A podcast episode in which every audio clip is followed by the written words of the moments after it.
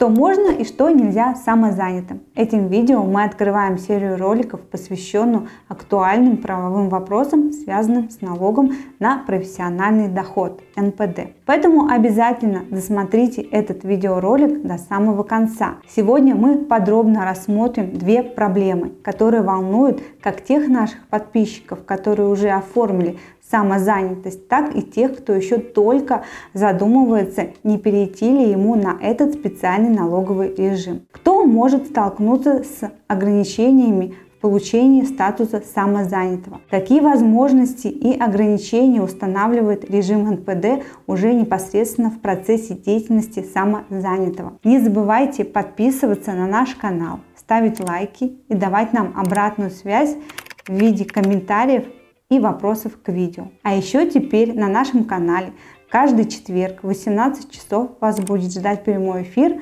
с обзором новостей недели, на котором вы также сможете задать свои вопросы и получить юридическую консультацию прямо на трансляции.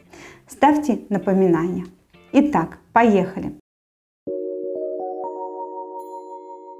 Кто может стать самозанятым, а кому ФНС откажет в регистрации? Согласно части 7 статьи 2 закона о проведении эксперимента по установлению налогового режима НПД за номером 422 ФЗ налогооблагаемой базы НПД являются доходы физлиц от деятельности, которая осуществляется ими вне трудовых отношений, то есть без участия работодателя и без привлечения наемных работников. Доходы от использования имущества. При этом в части 1 той же статьи четко говорится, что применять режим НПД имеют право физлица, в том числе и зарегистрированные в качестве ИП, которые осуществляют свою деятельность на территории всех субъектов РФ, принимающих участие в налоговом эксперименте. На сегодняшний день этот налоговый режим доступен во всех регионах России. А в шестой части статьи 2 422 ФЗ указывается на ограничение применения режима НПД по видам деятельности.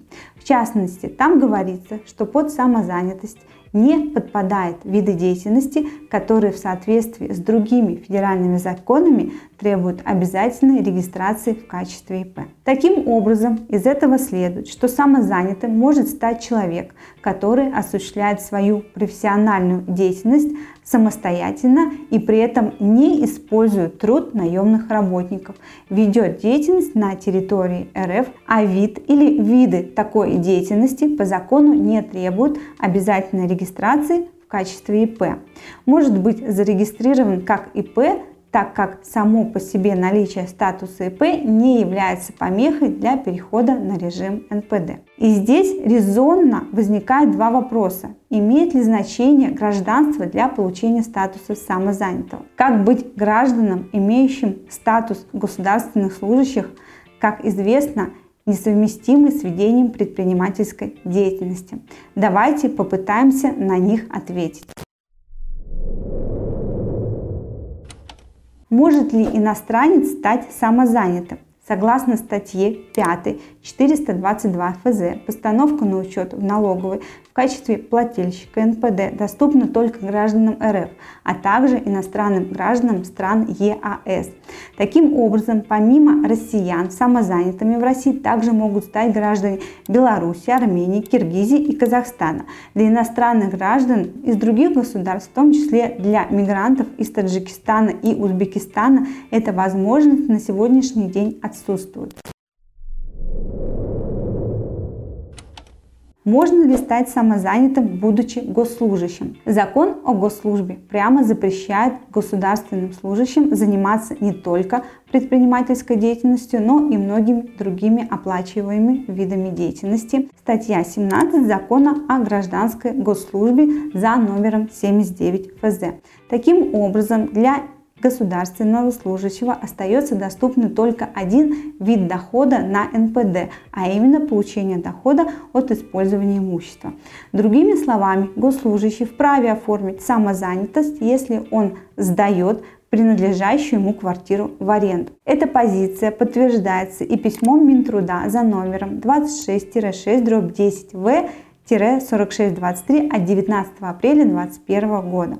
Другие виды деятельности на НПД, к сожалению, остаются для госслужащих под запретом. Здесь следует отметить, что к государственным служащим также относятся и военнослужащие. Это прямо следует из пункта 1 статьи 2 Закона о госслужбе за номером 58 ФЗ. Таким образом, военнослужащим, так же как и остальным госслужащим, доступен только один вид деятельности на НПД – сдача в аренду жилого помещения, собственником которого он является. Это также подтверждается письмом ФНС СД-4 дробь 11282 от 18 июля 2020 года. А что касается категории так называемых бюджетников, например, учителей, врачей и так далее, то несмотря на то, что их труд финансируется из федеральных и местных бюджетов, у них никаких ограничений для оформления самозанятости нет. То есть обычный школьный учитель имеет полное право зарегистрироваться в качестве самозанятого и в свободное от работы время заниматься оплачиваемой репетиторской деятельностью.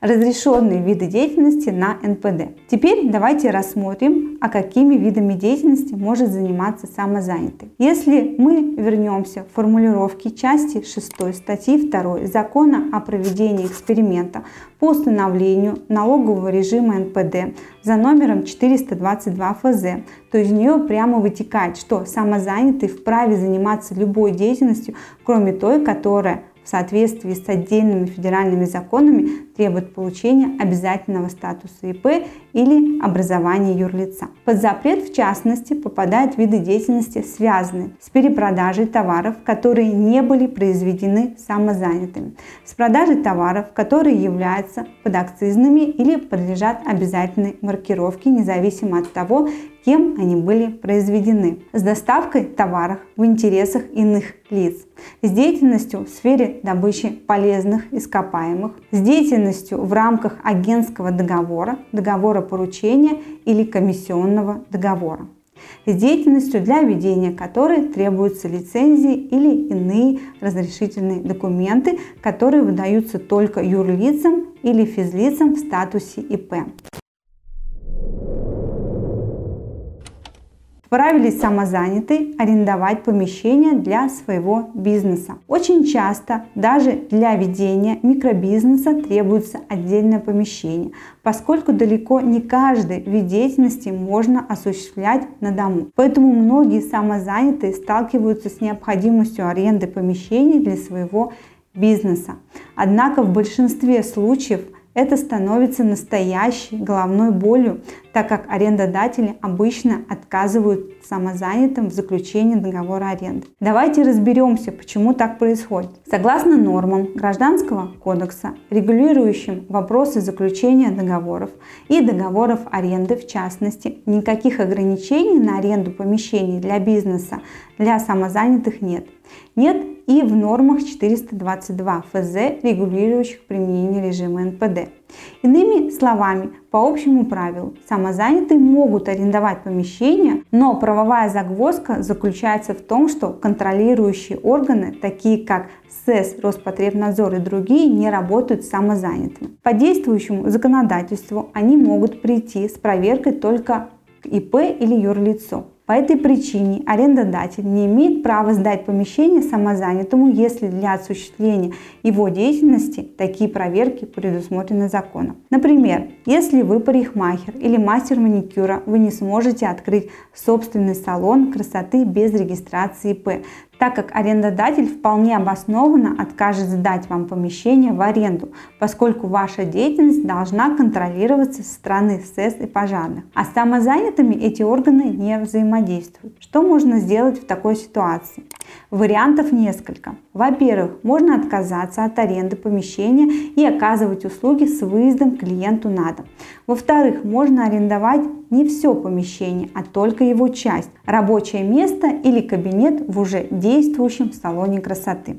В этом случае взаимодействовать с СЭС и иными контролирующими органами будет субарендодатор. Ровно таким же способом решается вопрос и с торговой точкой. Просто берите часть помещения магазина в субаренду. И, наконец, в-третьих, можно зарегистрироваться в качестве ИП и при этом выбрать налоговый режим НПД. Что же касается аренды офисных помещений, то если вы занимаетесь консалтингом, программированием, веб-дизайном и так далее, здесь все значительно проще. Если ваша деятельность не связана с проверками СЭС, МЧС, Роспотребнадзора или какого-то еще органа, у вас не будет никаких проблем, чтобы снять офис.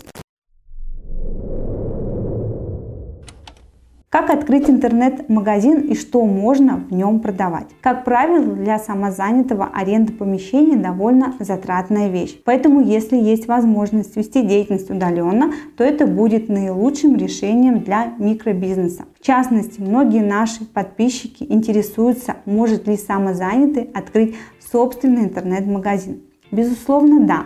Самозанятый имеет полное право открыть собственный интернет-магазин, но чтобы не возникло юридических проблем, надо учитывать следующие правовые нюансы. В таком магазине вы сможете продавать только товары собственного производства. Чужой продукции на режиме НПД торговать нельзя.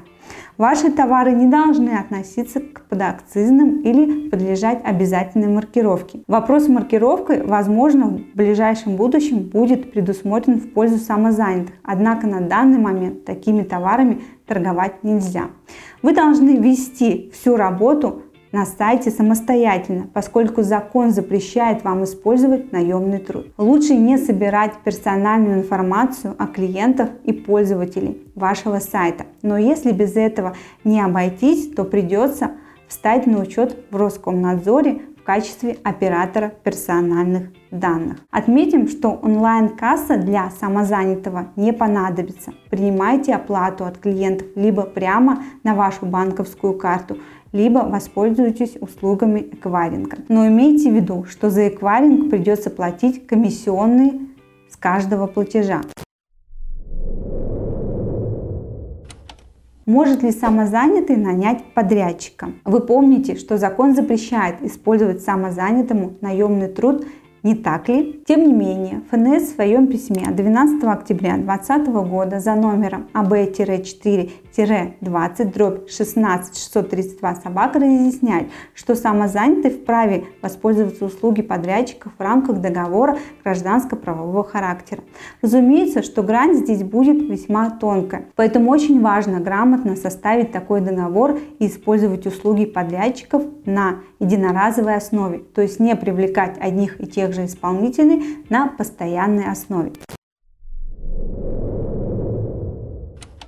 Как открыть расчетный счет и в каких случаях это будет целесообразно? Открыть расчетный счет можно стандартным способом, обратившись в любой банк. Также в некоторых банках, например в Сбере, можно открыть расчетный счет для самозанятого прямо через мобильное приложение банка. Если вы ИП и вы еще не закрыли свой расчетный счет в связи с переходом на НПД, то можно продолжить использовать его совершенно спокойно. Целесообразно же использовать расчетный счет в том случае, если большинство ваших клиентов являются субъектами предпринимательской деятельности. Это будет просто удобно и для них, и для вас. Но нужно понимать, что открытие и обслуживание расчетного счета потребует от вас дополнительных расходов. При этом обязанности иметь расчетный счет у самозанятых нет. Особенности банкротства. Согласно закону, в ситуации банкротства к самозанятым применяются ровно те же правила, что и к обычным гражданам. Однако есть небольшие нюансы. Самозанятого по итогам банкротства не лишает права на осуществление его деятельности, как это, например, происходит с ИП, которому запрещают заниматься предпринимательской деятельностью в течение нескольких лет.